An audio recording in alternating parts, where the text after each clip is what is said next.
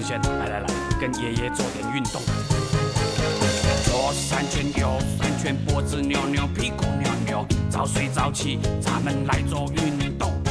抖抖手呀，抖抖脚呀，请做深呼吸。学爷爷唱唱跳跳，你才不会老。Hello，大家好，欢迎大家收听第十九期《浮生日记》，我是露露。我是泽鑫，我们又来陪大家摸鱼了，鱼了。今天摸啥呢？今天聊一个非常重要的话题，因为到年末了。嗯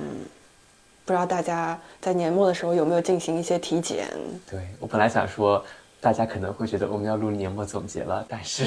那个是我们下一期 的时候录的话题，所以今天也算某种程度上也算了算。是今年二零二三年的健康复盘吧。对然后下一期再来一个更加综合、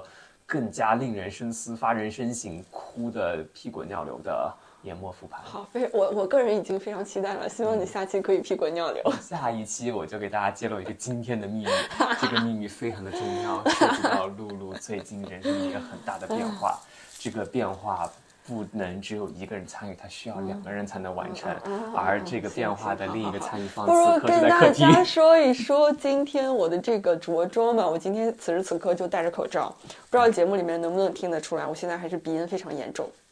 最近还是这个感冒的多发季节，希望大家都能注意保暖，然后多喝热水，嗯、少进行一些剧烈的，就是寒风中凛冽的那些活动，然后以免冻着。主要北京太冷了，我感觉北京的今冬今年的冬天比以往的每年冬天都更难熬一些。确实，我已经戒酒，戒酒就是停止喝酒，停了一年了，差不多。最近这周又开始重新喝酒，因为实在是太冷了，需要一点东西暖暖身子。你这个保暖这身子，好，这个话题一会儿再来说。就是我可以先跟大家从一份我的体检报告先说起。如果要是有人在我们的听友群里的话，可以发现我最近已经时不时的在听友群里面会提醒突击大家有没有人在翘二郎腿。如果有的话，请立刻放下。包括现在，如果你在听节目，你就在翘二郎腿的话，立刻给我放下来。对，也不要抖腿。因为我去体检的时候，我有一个很很大的问题是我脊柱侧弯，包括我的颈椎生理曲度变直。展开讲讲，这两个词好专业。就是侧弯我知道，它就是弯了。对，然后你的颈椎呃曲度变直，就是你的脖子的这一尖儿，其实是有弧度的，有它是一个像曲度吧？它是像更像 C，它其实是一个嗯反过来的 C，、它这样会更支撑的更好的支撑你的身体。嗯但是如果你的这个脖子这块的这个脊柱它变直了的话，其实说明是非常不健康的。严重的话，可能都会压迫到你的神经啊，所以你会该直的引发头地方不直痛啊，，该弯的地方不弯。对，该直的地方不直，该弯的地方不弯，所以这这两个就搞搞得我很头痛。然后那个医生就非常严肃地跟我说，不要再翘二郎腿了，坐姿非常的不准确，然后翘二郎腿什么的就会导致这些问题，对你的对对你的呃脊柱啊，然后脊柱面临的压力啊，对你的腰啊、肩膀、头部对都非常的不好，所以就一定要注意这个问题。然后我就想，正好借此机会可以教大家两个呃自测的方法，你可以以此根据，然后以这个方法来判断一下你是否有这些问题。展开说说，快。侧脊柱侧弯就是你站起来以后，然后弯腰，就是你的双手两条胳膊自然的下垂，就让你的那个背形成一个拱形的形状，然后你就可以叫你的朋友或者是在你旁边的人，让他过来看一下你的这个脊柱是不是直的，是不是在一条线上的。如果你的脊柱就是呈一些弯曲或者是 S 的状态形状的话，就说明你脊柱侧弯。这个时候最好去医院检查一下是几度脊脊柱侧弯。然后如果是度数比较小的话，你就可以通过一些运动，比如游泳啊、打羽毛球啊，你可以把它纠正回来。如果你是十八岁以下的话，甚至都可以通过按摩给矫正回来的。但如果哇十八岁以上的话，那就没有办法，只能通过健康的坐姿、健康的姿势或或者是运动，然后来保持，就不让它保持不让它继续加对剧，对，只能这样子，啊或者重新投胎。没错，重新投胎，嗯，打回重造我。们有十八岁以下的听众吗？好奇的。万一有呢？万一有听众有十八岁以下的孩那个弟弟妹妹之类的，嗯，然后那个呃，颈椎生理曲度变直的自测方法就是你可以站靠墙站，然后你可以头后脑勺贴住墙，然后也是可以拍张照照片或者拿个镜子，或者是有朋友在的话，也可以让他看一下你的脖子这里的曲度是怎么样的，是不是呈一个反过来的 C 的形状，还是说就是一个直直的非常直？如果要是非常直的话，那也是建议去医院，然后测一下看看严不严重，然后也是可以通过一些调整运动的方式来把呃让他的状态变好一点，但是不知道具体能不能再回到那种完全健康的状态，可能需要很长时间。不可以通过，我先说结论不可能。也是只能回炉重造我在？二十二岁的时候，其实就已经在医院里面拍片子，诊断出来脊柱侧弯和颈椎变直这两个已经诊断出来。因为当时我会间歇性的头痛，嗯，对对对，嗯，是的，然后我就觉得很奇怪，为什么会头痛嘛？去测了之后，医生说是因为颈椎和脊柱的问题，嗯使得神经被压迫。对这其实是我最最开始练瑜伽的契机。对，就是这个，就是练瑜伽和普拉提是可以比较能嗯够缓解它的一种方式。但是我也真正的花时间研究过，且去咨询过医生，就是怎么说呢？它能够相对来说让它变得不那么严重，但是它不可能治本。对因为成年之后我们已经定型了。对如果要治本的话，硬要治也能治，但那个就不是说你花小钱能够治得了的，嗯非常是贵。是需要去专业，就是去医院里面专业的康复部门，医院是有这个部门的啊，嗯。不管是三甲还是康复医院，然后在里面去做系统的康复，不管是运动康复还是你的生理康复。因为我当时拍了片子之后啊、求医问药的问了很多医院和医生吧，大家的反馈基本上就是不行，无法返返回，但是可以做一些调整。嗯啊，当然表面上面的这些压迫这些东西肯定还是可以缓解的。嗯包括我现在其实也很少的头痛，也不会有当时那么严重的性状，是因为我从二十，那是那个时候是二，哎，二一年，嗯，不对。一九年到现在练瑜伽也都五六年了，一一九一八一九年对，到现在已经五六年了，所以其实整个身体也得到了蛮大的调整。嗯，那你是为什么那个时候会有脊柱侧弯和颈椎变直啊？我觉得是那么小，我觉得是读书的压力太大，天天熬夜读书，就是就是读书是赶作业啊，赶赶那个论文呀、啥的，嗯，在那个过程中很容易，因为太累了，其实很容易伏案的。伏案，嗯 就就跟大家就比如说所谓的富贵包，这些都会有，这是一方面。然后第二方面也是运动不是很规律，嗯，没有特别多。嗯，其实像我们常规做羽毛球、网球、篮球、排球这些运动，其实你在动起来的时候，身体还是会有一些相对来说你的肌肉也更加的强壮，嗯。那你对于骨骼的支持这些东西都会有一定的帮助。但那个时候我，因为我啊当时太卷了，我当时读了个双学位，嗯。所以相当于别人只用学一份课程，我要学两两份专业，那那个量算是特别多，嗯，关注自己身体健康的时间就少了。对，而且我有认识之前的同事，他们也有这个问题，他们就会呈现一种非常严重的状态。就比如说你刚刚说头疼，他们也有更严重的时候，他们是整个就是头已经完全抬不起来了，导致那一天就没有办法来上班，下不了床的地步。哇，那挺这真挺严这个非。常 严重。然后后来他就把干脆就把工作辞掉了，然后每天就去游泳啊，然后就去做这种复健，才慢慢的恢复到正常的生活。所以这个就是如果不加以注意，还真的挺严重的。如果要是到年底体检的话，我觉得可以。如果你那个体检的套餐里面没有这个，你可以加进去一项去检一下，因为我觉得咱们现代的这种都有，就是对多多少少是就跟会都有说十。男九痔一样，这基本上十个现代人九点九个都会有这问题。哎，但你刚讲的时候，我突然想到，我最近我之前看那个台湾，跑题一下子，看那种台湾猎奇综艺的时候，人家说。所谓的什么能见到阿飘啊，见到什么鬼啊怪的，嗯一个很重要的原因是因为你脊柱侧弯。真的吗？对，这然后有什么关系那个道教的大师说的话是说，常规人的这个脊柱是一节节对上的，而因为你的脊柱侧弯或者脊柱错位之后，嗯你留出来了一个空间，使得 他们入侵你体有了可能。天哪，那岂不是现代人走在街上十个里面就有八九个能看因为？当时我看那个节目的时候是大概在那个节目可能是两千年初的节目，就非常嗯古早了，所以我所以我当时在想说，那放到二零二三年，基本上所有人都应该天对天看到这些有的没的，是，毕竟大家多多少少都有点现代病说。明什么？不要不要迷信新科学。哎，可以给大家分享一下我们群友就是给大家推荐的那些方法，我觉得就非常好。就是预防脊柱侧弯的，通常有那种买的那个像花瓣形的那种垫子，对屁垫儿坐到那儿，它就会让你的腰一下子变直。贝贝佳，但是我对还有贝贝佳，但是我们群友里面就有很多人尝试过，说这样子其实这个屁垫儿没有用，因为你坐着坐着你就会把它扔到地下，因为坐着不舒服嘛。有一个我自己试下来非常管用的是跪姿凳。哦，柜凳哦，对对对，这个东西那个那个，对，哎，上之前我们在聊消费主任还说呢，我从来没在张小慧那儿种草过任何东西，但这个其实我在你张小慧种草的，是因为他说他经常要在案头写很多东西，嗯。包括研究他的东西的时候，他要坐着。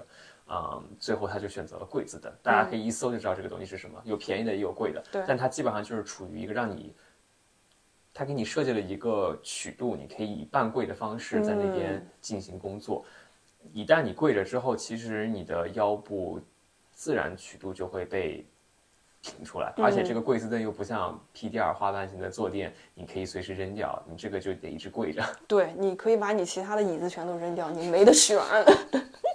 我觉得你这个方法可能比较贵，我们群友里面那个方法那真的是很绝。他们是在自己的工作桌或者是写字的桌下面垫一个很厚的盒子，让你的腿就直接顶到那个桌顶上面，然后这样你的腿就没有办法做任何不利于你坐姿的坏习惯的动作，比如对，比如翘二郎腿，比如那个啊、怎么扭过来折过去。他们有一个说。苹果的那个盒子是最好的，因为它还有一个自然曲度。iMac 的盒子，对，iMac 盒子，然后牛了对，直接垫在下面就可以完整完好的解决这个问题。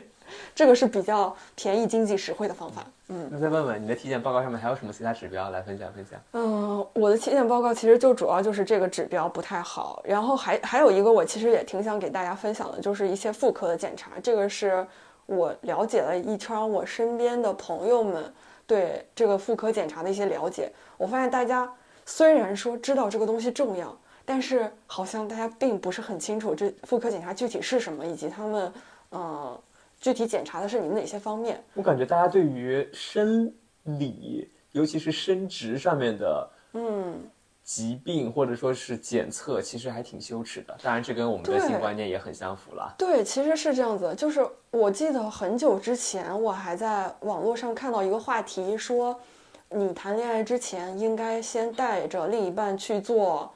呃，传染病检查传染病。就是 STD 性传播疾病的检查，对，有传染病四项，有传染病八项。然后当时那个话题好像还在那个呃，当时引起了很多人就分正反方，然后说这多羞耻啊，你这样另一半会得了病生气啊。痛苦是自个儿。对啊、就是我觉得这个有什么呢？你就拉着就当体检就做了呗，而且这个特别简单，不会花多少。你而且我最近还发现这个东西。是我在另一个博主那儿看到的，我发现他去做这个检查，其实你在医院的任何一个科室都可以开这个传染病四项最基础的检查，因为你是不论你是做手术也好，还是只要但凡你涉及到抽血，你就必须得做这个检查，嗯。所以就任何科室都可以做，非常方便。但我记得我去年还是前年的时候看过网上有一段时间，大家在尤其对女性做体检的时候，大家会有、就是大夫会问你结没结婚，哦，对，然后如果你说你没结婚，他就会把你的那个性病或者说是生殖相关的这些检测直接给你排掉。他就会默认为你没有结婚，你就没有性生活。对，但其实是不是的，咱这对二零二三年了，大家还是，嗯、你可以追问一句，或者你就必须，你就可以跟大夫说，这些我要做，因为你体检套餐里面你花钱付了这些的。你为什么不做呀？对呀。而且就不千千万也不要觉得很羞耻，你你到时候你万一就有点什么不对，那么受罪的还是自己吗。嗯，因为我最近遇到的一个真实例子是，身边有一对异性恋朋友，异性恋朋友，他们中的女方感染了艾滋 HIV，天哪，然后她自己唯一的所谓的伴侣和性方面的伴侣就只有自己的老公一人，那说明那说明这很显然而易见了。对。真的，我真的建议所有就是有谈恋爱计划或者是已经谈了的朋友，不妨先去医院做一个传染病四项，包括艾滋病、甲流，呃，不对，艾滋病、甲肝、乙肝，还有一个什么来着？还有一个什么忘了，反正就是这个非常基础的四项，可以先去做一下。艾滋应该，因为我之前做过检测是叫 STD，就是性传播疾病，就是美国那边会有一个比较完整的，它你大概就是你抽一次血全给你做了，对对对这种类型的，对然后甚至他会检测你的检查，就是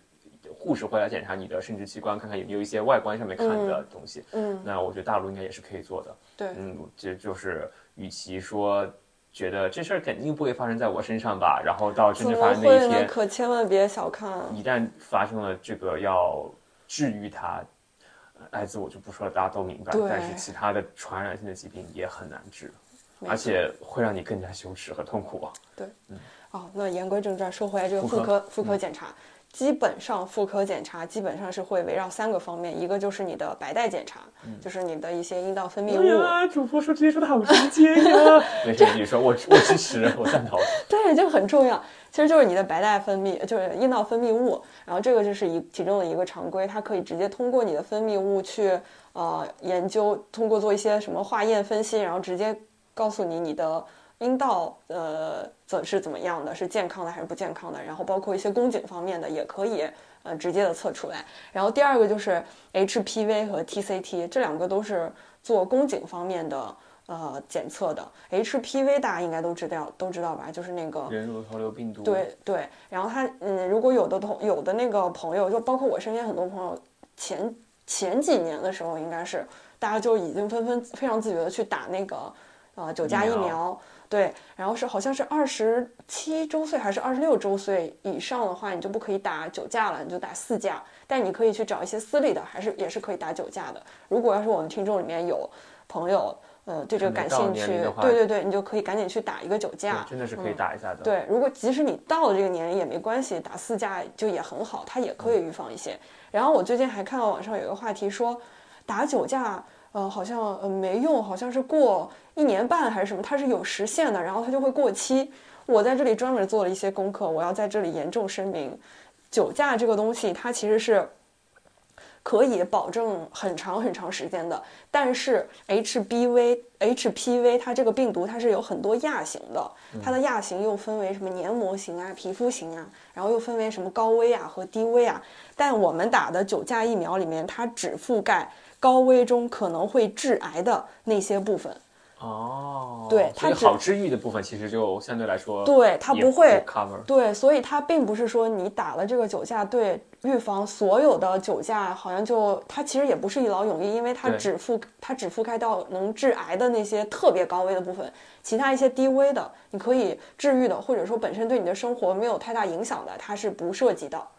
嗯，所以这是一个误区，很多人就会以为说打了九价好像也没什么用，然后就不打了，怎么样？其实是对，那不行。其实你该打还是还是得打的。比如说它里面，我查到它里面说最危险的一些 HBV 高危黏膜型的就有什么十六型、十八型、三十、三十二、三十三和三十九。你要打九价的话，这些部分它是会全部都覆盖的。嗯，然后并且你打了以后，也有可能，也确实不是可能会一劳永逸，但是它确实会大概率的给你杀掉这些高危的部分。你每年的基础的检查还是要该做，还是要做。嗯，明白。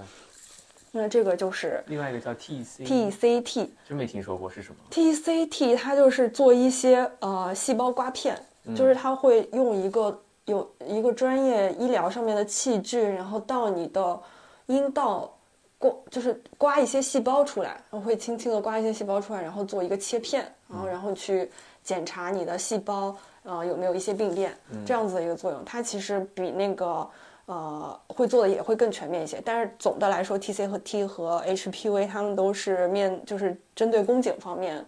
做的一些筛查，然后这个就是每年建议大家都要去起码做一次。还有乳腺相关的，是不是也得每年检？因为我记得女性，尤其是在咱就是说都市压力这么大情况下，还没有点儿甲状腺结节、乳腺增生这些东西？所以这些应该都是得每年检体检，对必须得做的吧？对，应该是甲状腺结节，应该是男女都有吧？这个对然后乳腺增生就是发是对高发，就是你跟你的一些情绪、激素这些都会有关系的。而且我前阵子看过一个一个书的评论，那个书它是一个美国的书籍，它就写主要写的是女性一这一生如何和激素搏斗。对，因为女性确实是一直都在被激素支配，包括女性的生理期，这个我是今年才知道的。我一直都以为女性的生理期中间隔的，比如说我一个月来一次月经，呃，是从我结束的那一天到我下一次开始的那一天，这个中间是这个月经的周期。但是我今年我才知道，这居然不是，它是从我开始的那一天到下一次开始的那一时对啊间，就是中间它其实 cover 了一次我震惊。一次那个月经了，我今年才知道，你知道吗？我就想什么？你以为是周期只有七天？我不是，我以为，比如说你说我的那个呃月经间隔是三十天，嗯三十天来一次，我就会以为这三十天中间是没有任何跟月经，你没事儿对，就对对对完全没有任何月经的。但是后来我今年才发现，这三十天其中包含了你一次月经的时间，对，相当于其实它的周期是这一次开始到下一次开始，对是一个完整的激素里面变化。对然后前期，比如说。啊，这个这个是我大一的必修课，生理学期末考试的最后一道题，这是我们的必答题。我我今年才知道，你知道吗？我今年这二十大几的高龄，然后我才知道这个知识点。对于十九岁的我来说，当时过于冲击了，因为我要背这个。但但的确，就是它中间伴伴随着非常多不同激素的起和落。对，嗯，当我我我然后你考个题，我跟你讲特别好笑。嗯当时那个老师跟我们讲，他说，你看这个女性的月经周期就跟咱这个红军长征一样，什么敌进我退，敌退我进，此起彼对落，此落彼长。真的就是这样。而且你看那个刚开始的时候，一般女性的周期，一般月经周期是五到七天，然后你这你就算你是三十天的周期，你五到七天，然后现在只剩下二十多天，嗯然后你二十多天，你还要包括十几天的排卵期，对，然后你排卵期结束之后，你还要再经历什么下一次的。呃，为下一次的对为下一次月经来临前期准备，基本上我跟刚刚说的那本书，它就讲女性这一生如何是和激素搏斗，然后就特别容易让人联想起，也是我从上一个博主一个呃推荐这本书的那个博主那儿看到，他说他之前看那个湖南台的节目《乘风破浪的姐姐》，他以为这是一种形容词而已，但是没想到看了这本书以后，发现这就是事实，就是女性确实是要一辈子都得乘风破浪，和激素搏斗。天哪！我就看完我就觉得大受震撼。这两个是你体检上面最重要的，还有什么别的？还有就是月经，我觉得月经也是，嗯，检查也挺重要的。就是如果你月经不规律的话，也得去检查一下而且我发现，现在都市打工人的女性当，就是女性的都市打工人里面，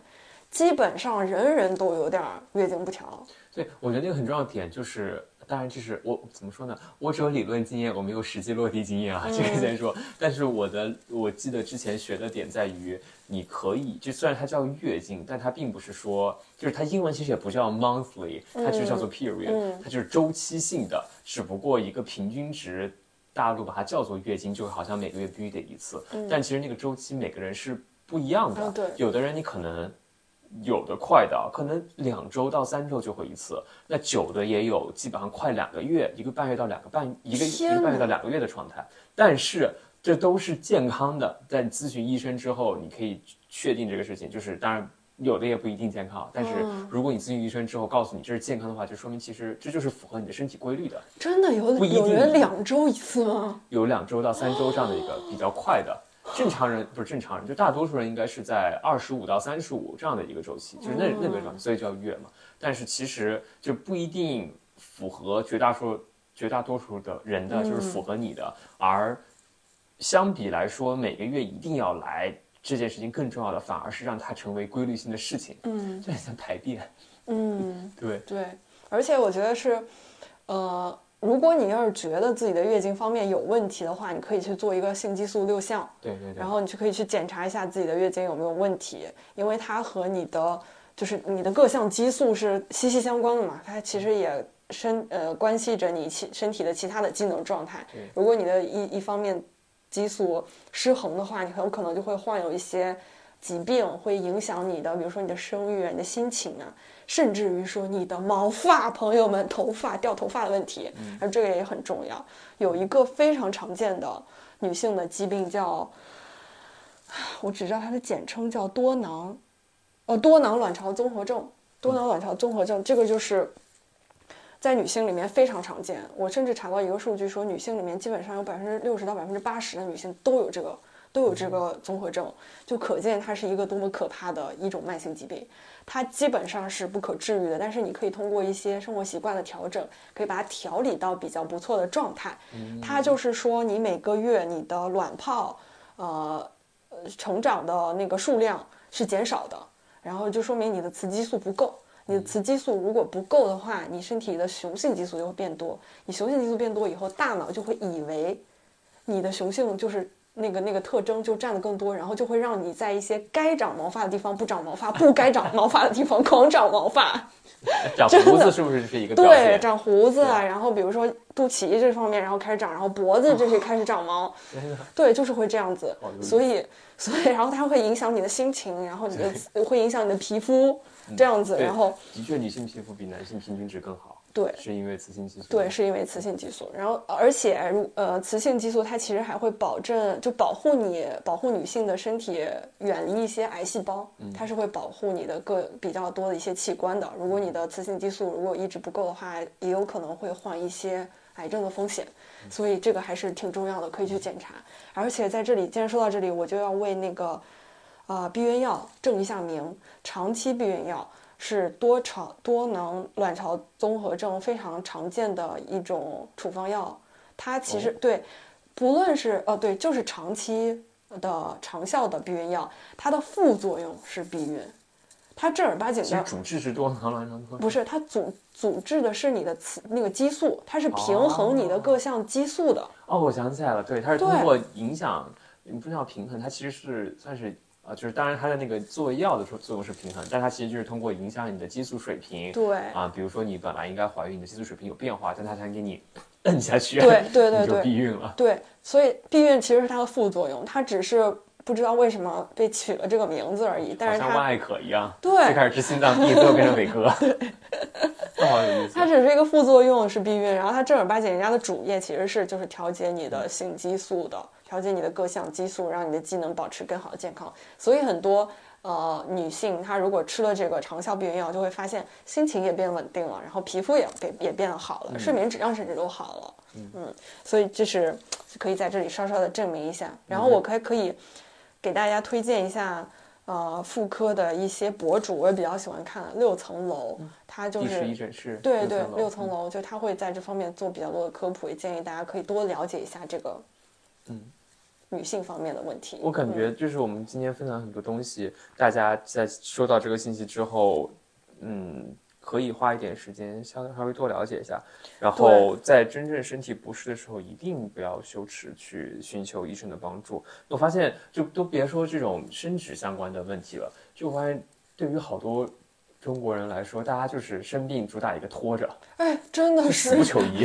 生病喝点热水。我真的很不理解，我我我属我 我可能跟我性格有关，我就是那种贪生怕死。我一旦有点东西，立刻请假，然后打车去看医院急诊。嗯之前不管是那种感觉，今天好像怎么突然感觉有点过敏，立刻急诊。嗯，我是属于那种怕死类型，但你这个但心态倒是很好。我有。很多朋友就是那种扛着自己都不行了才去就诊，但是可能对于百分之六七十的疾病来说，你也有可能拖着拖着就把它拖过去了。嗯，自愈了。但一旦你真正遇到那些难扛的，你很有可能错过黄金救治时间，嗯，对拖反而拖得更严重了。对，就所以我的建议还是怕死一点。还是就医，还是及时就医。而且我觉得免疫系统，就是大家如果有空的话，也可以着重关注一下免疫系统是怎么工作的。然后它里面主要看的指标是你的中性粒细胞的指数多还是少啊，什么这些，是不是回归到你的专业了？回去当免疫学，大三的课给我学得很痛苦。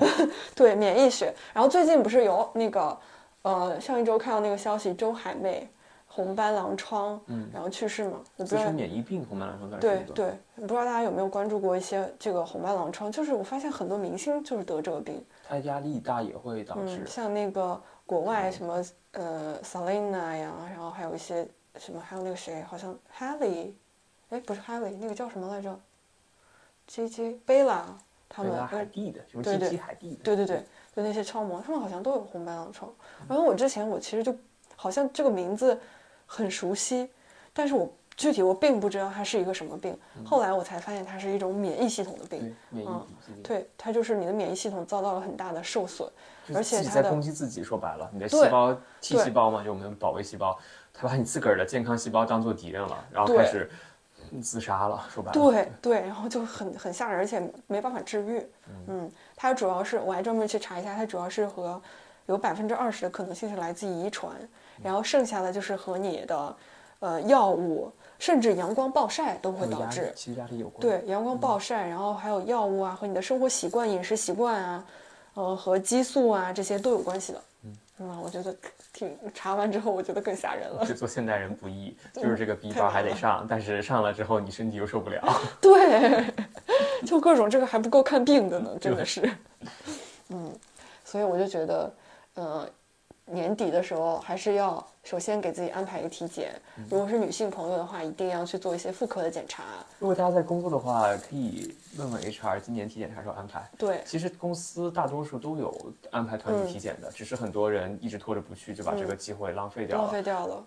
但是有很多公司，它主要是有一些基础的体检，它涉及到一些，比如说像女性的这个妇科，它可能并不会涉及很多。可以，你比如说公司给你出个一千块，你自个儿出个三百块，对，你自己加一下，附加的做了，嗯，这还是很重要的，该做还是做，有些钱真的不能省。对，嗯，我最近也在调整我的饮食结构，嗯，因为我吃素断断续续差不多有两年多了，嗯，在今年下半年，觉得吃素可以成为一个我生命中更长、更长期。的一件事情，嗯，我吃的不是纯素，就不是 vegan，而是 vegetarian，这意味着我可以吃鸡蛋和牛奶等动物的副产品。嗯，vegan 的定义就是完全不吃任何和动物相关的，就比如说蜂蜜这种算是动物的产品，昆虫产品也不吃，蛋奶也不行。那我是可以吃他们的产品、他们的产物和呃蛋奶这样子他们产下来东西的，啊，所以叫 vegetarian 吧，素食主义者。我吃下来之后，发现断断续续的，嗯，对我的身体有一些影响。那个点在于，我花了一些时间来了解我每天需要摄入的营养在于哪一些。嗯，然后我吃素的话，当然有一些维生素一定得从动物身上获取，我就获取不到了。有一些是通过植物的饮食可以来调整的，就比如说最直接的蛋白质，吃鱼、吃海鲜，这是。非常优质的蛋白来源，吃鸡胸肉。那健身的人大家都知道，肯定吃鸡胸也是咔咔补蛋白。但是我不吃的这些东西都不吃，我也不吃海鲜，也不吃鸡胸肉。所以蛋白质从哪来？嗯，也可以通过豆制品来补充啦，比如说大豆蛋白。但是每天就需要吃很多豆腐或者喝很多豆浆，我可能就吃不了这么多。嗯，有一天就觉得说，不如那天正好是个周末，我说不如花一点时间来理一下。看看我每天摄入的食物是什么样的，大概哪些吃够了，哪些没吃够，就发现我缺一些维生素。维生素即使能从食植物中补充的，也没吃够。就比如说铁，大力水手吃菠菜，嗯，但也得吃一大罐的菠菜呢。我们说的这个。蔬菜不是说你看着像那种拌沙拉，因为它那个时候是蓬松的，嗯嗯，你看它一堆，但其实我们要以它炒过之后的量来看，炒完之后蔬菜一缩水，其实大家就能有印象，看着一大把菜，其实炒一下之后就一点点出锅，嗯，因为水分被排出之后，才是真正你能够吸收的那些更有营养的地方嘛，嗯，所以算是调整了我的蛋白质的补充，调整了我对于。欧米伽三不饱和脂肪酸，大家这几年一直在说什么 EDH，就是补那个鱼油啦，深海鱼油这些东西，说对健康好。那吃鱼油肯定是能够补充的，但我也不吃鱼的情况下，就从亚麻籽来做调整。嗯，除此之外，补充了一些只能吃肉摄取的蛋白呃吃维生素，然后通过啊以补剂的方式来获取。我但我在做这个研究的时候发发现非常有趣，就其中有一种维生素叫做 B 十二，B 十二是肉中含有，但同时。如果我们吃蔬菜，古人也是可以获取 B 十二的。为什么呢？是因为动物的粪便，它会带维生素 B 十二，然后粪便啊沾到植物的土壤的时候，那植物从土壤中会吸取这种微量元素。但是我们吃的蔬菜和水果，水果现在基本上都是大盆种的，所以它没有机会接触到这些动物的粪便，就会使得 B 十二就没有办法再获取了。哎，我这里就是，既然你说到这个。古代的人们怎么补充营养？我其实之前采访过一个植物学家，植物学家史军老师，他那个时候给出过一个非常有意思的观点。他说，有些植物，呃，或者是有些蔬菜，它能够一直被今天人喜欢，并不是因为，并可能并不是因为它是多么好吃。比如说辣椒，它能够延续几千年，一直到现在还存在在现代人类的餐桌上，也有可能并不是因为它特别好吃，就是因为它富含。特别多的维生素，它的维生素含量其实是柠檬的几十倍。这放在古代来说，一个古代人他如果没有办法快速的摄摄取维生素，并不是人人都能吃到柠檬这些东西，或者说 B 十二，吃啊。对，或者 B 十二不是人人都有条件可以吃肉的话，那随身携带一个辣椒，就很好的弥补了这个问题。对所以辣椒就是这样子，从很久以前一直一直这样延续下来的。就挺像当时那个水手得坏血症，最后吃橙子，那那感觉挺像。嗯，对对，但感觉花了一些时间调整这个结构之后，也立刻分享给了身边吃素的其他朋友，嗯，然后来给大家做一些建议。就是这种东西就属于一人做功课，所有朋友享福的状态。你做了之后，你也可以，因为年末的确是一个很好的时间来看一看，对你明年做一些展望的同时，也从最最基础的，就是改变身体嗯一些最健康、最基本的方式来调整自己的状态。那当你的饮食结构，当你对于基础健康的关注变了之后，其实人的状态也会好很多。对，而且我就还想插播一个我最近有的一个习惯的调整，就是，嗯、我不知道有没有人跟我有这种情况，就我喝咖啡喝多了以后，我脸上会长痘。但是我早晨醒了以后又很觉得很需要喝一杯咖啡，但是我喝多了以后我又长痘，我就很郁闷这个事情。后来我就发现有一个方法可以同理替代咖啡给你带来效果，你们嗯结果都是一样的嘛。我喝咖啡是为了我更高效、更好的、更专注的工作，有没有别的方法可以让我保持更好、更高效、更专注工作？你就是可以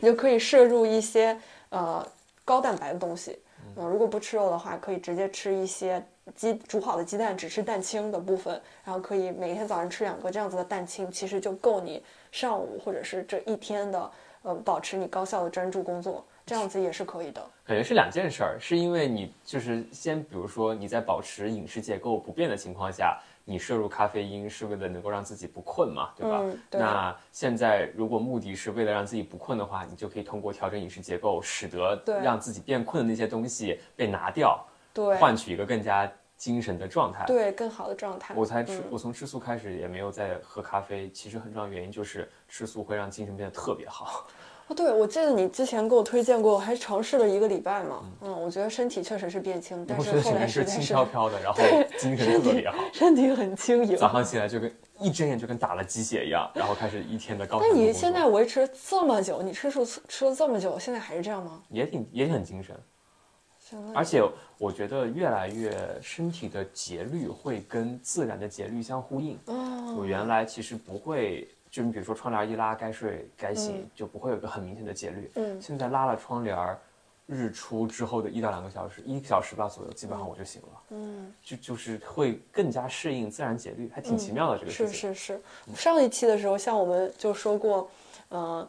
之前采访过一个老师，他是研究节气的嘛，他说那个古人的生活方式其实是特别有智慧的。你每一天当中是什么时辰，你就应该专注做什么事情。然后二十四个节气，每个节气都应对的是你在这一年里面不同的状态。十二个生肖也意味着你每一年不同的生肖年的时候，你自身应该做一些什么样的转变，应该专注到什么方向。但因为我们现在节奏太快，所以大家忽略了这个问题，就会显得一切都很匆忙，好像也找不到自己的方向。就不如可以先从。注重自己的身体和注重自己对时间的把控，嗯先开始，然后慢慢的，比如说调整饮食结构啊，什么重塑一下你自己的起居起居状态啊，然后来慢慢调整。嗯，我赞同，觉得对这些都是特别小的，在年底还真的是可以花个半天的时间，花个半天摸鱼的时间，你就可以对就可以很快的知道自己的身体能够怎么样变得更健康一些。对，而且身体很重要，就很多人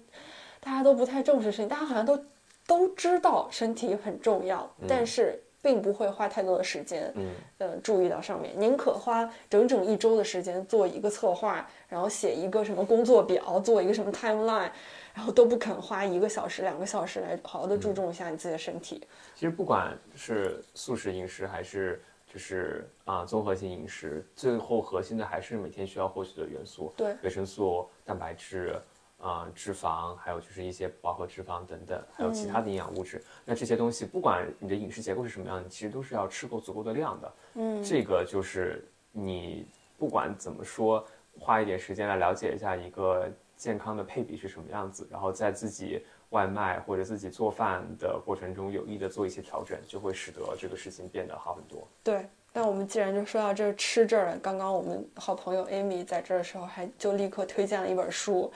叫《你是你吃出来的》。然后这本书有上下两集，它在豆瓣上评分都非常高。它是安贞的一个营养科的医院，呃，营养科的医生写的，然后就针对了各种常见的疾病，甚至说生理，呃。心理上的疾病，然后给你做出了一些你如何从饮食上面可以有改善的东西。我刚刚大概看了一下它的简介，它讲了很多大众饮食的误区，然后有一些常识性的东西，同时也有一些，呃，让你和食物更好相处的一些心理方面的东西。我觉得如果你在进食方面，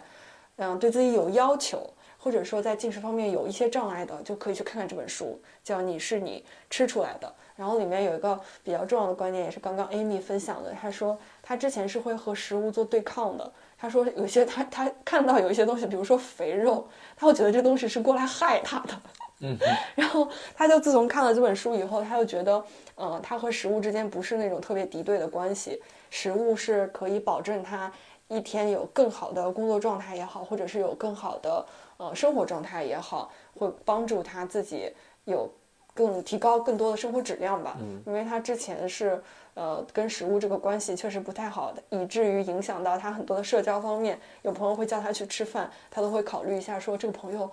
我值不值得出去跟他吃一顿饭？吃这一顿饭会给我带来什么样的后果？就已经严重影响他的社交了。所以我觉得不妨就是大家可以看一看这本书，包括我们。有一期讲怪的那一期的主题的时候，我记得也有讲过，说这个摄食障碍很多都是女性女孩的疾病，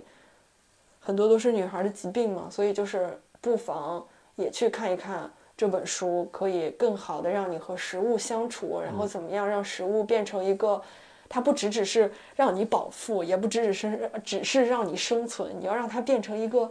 提高你生活质量很好的辅助你的一个东西。嗯，那天嗯，就顺着你这个讲，那天跟一个心理咨询师朋友聊天，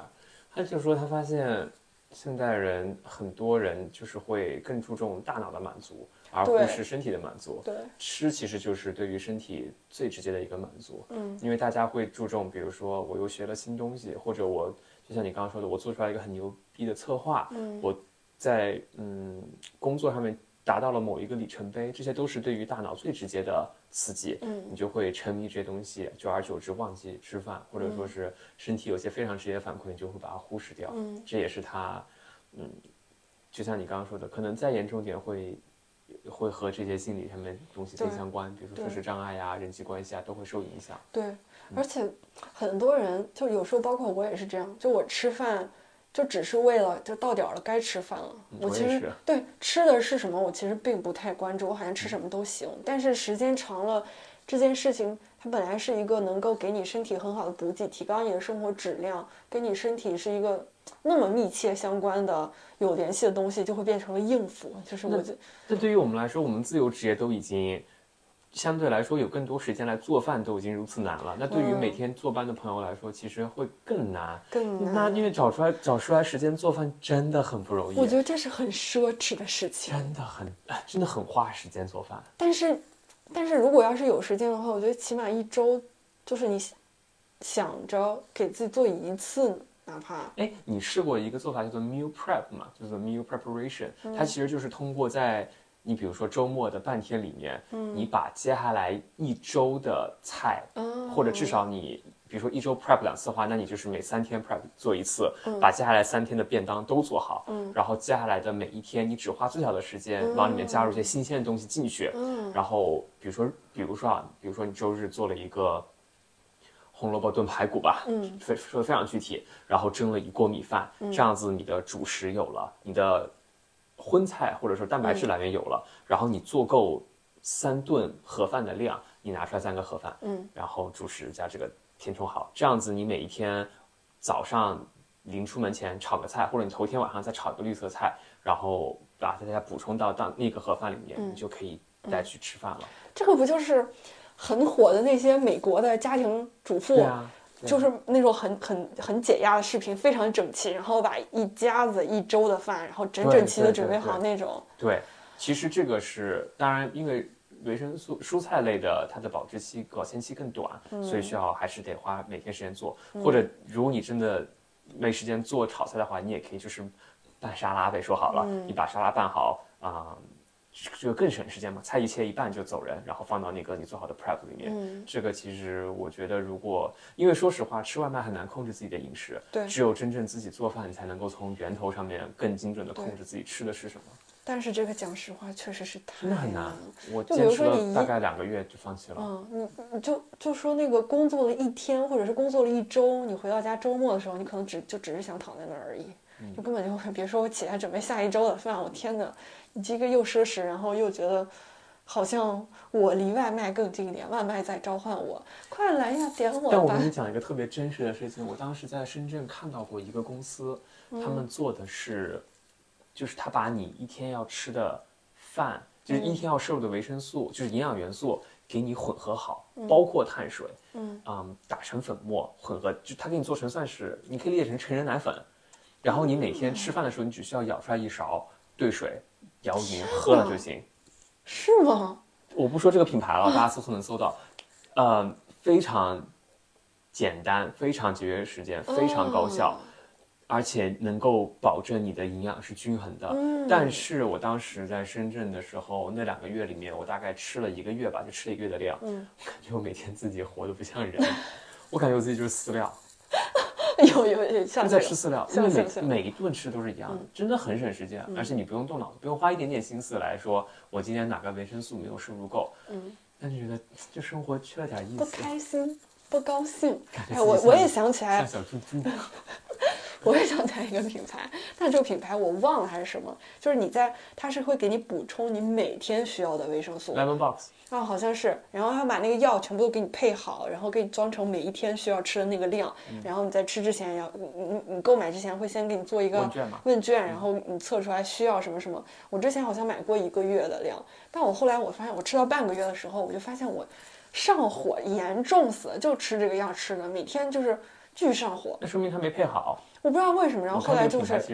就挺面评价，对，是吧？我就停掉了。我就发现你吃那些药的东西，其实就食补是最好的。就如果说，如果说实在是没有时间的话，我有一个就是一些小作弊方法，我自己也会平常也会用。比如说哦，我要点达美乐，就是这种披萨什么的话，我是一定会拌一个沙拉的，嗯，一定买一盒沙拉。对然后，其实就像你说的，因为对于大多数人来说，不管吃外卖还是自己做，其实嗯。最重要的就是蔬菜摄入不足，这其实是都市人很重要的一个点。对你吃外卖的时候，那些外卖里面的蔬菜也就星星点点，就对太少了。然后比如说你吃你去那个逛超市的时候，现在超市有很多做好的那种啊，是包括罗森和七幺幺都有，你就直接买一盒那种他们做好的沙拉，不管你吃什么，哪怕你今天早上你吃包子，或者是中午的时候你没时间啃了两个地瓜，你都可以买一盒那种小小的沙拉，然后吃点儿嘛。我跟你讲，我有一个十分钟准备一顿午饭的经典白人饭。当然，我的饮食属于非常简单的，我觉得可就是能大家质疑白人，理解白人，成为白人。就是我觉得白人可能都不能这么吃。我的做法就是像你刚刚说的那一盒沙拉，嗯。然后在里面加一个牛油果，嗯，加一个蛋，不管是煮的还是煎的，不加酱汁儿，不加然酱汁后吐司两片吐司或者一片吐司放烤面包机里面烤一下，整个准备时间十分钟都多了，十分钟都包括刷碗的时间了，对。出来了一顿饭，但因为我自己吃的非常清淡，就是我是可以吃水煮菜的这种类型嘛。但但的确，这个是你比如说在这样情况下，你在上面加一点油醋汁，加一点那个东西，嗯其实真的还嗯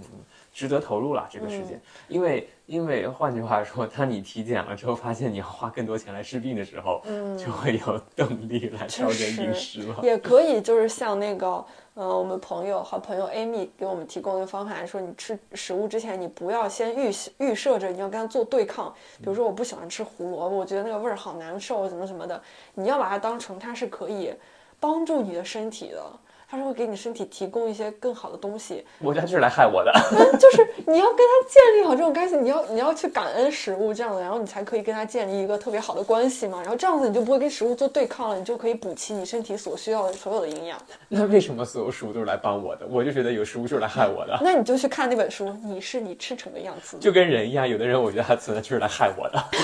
你为什么我我我不假设所有人那你只都是来帮我的？真真的只能重新投胎了，没有别的办法了，回炉重造吧。会 或者是下辈子别做人了我了，觉得这个可能比较靠谱一点。对，不然的话别误他姐。还有啥想聊的健康相关小东西？小东西。小东西啊，小窍门我就是今天想要聊的，就主要就是这些，围绕着一个体检然后展开的。嗯，你还有我也差不多，我今天其实聊的也是，就是最近的饮食结构。好吧，那我们就今天到这样。嗯，然后希望大家那个十二月三十号准时的守在我们的节目旁边。第一，不听不听不听嗯，不听。我我们来聊聊主播们的 人生新新进度。然后第二呢，下一期我们也会和 IMAX 有一个合作，对，我们会有福利给大家。对，嗯所以就是希望大家在年末关头，嗯，摸鱼的时间，可能大家都跟我一样，最近没有什么动力来认真工作，那就可以多摸摸鱼，专关注关注自己健康。对，关注一下自己的身体，不妨用这段时间没有动力工作的话，不妨就关注身体，朋友们，嗯行，那就先这样。拜拜。Why doesn't the earth fall? How can you walk upon it? It's the music. It's the music of the earth, the music of the sun and the stars, the music of yourself vibrating. Yes, you're music too. You're all instruments. Everyone's supposed to be playing their part in this vast orchestra of the cosmos.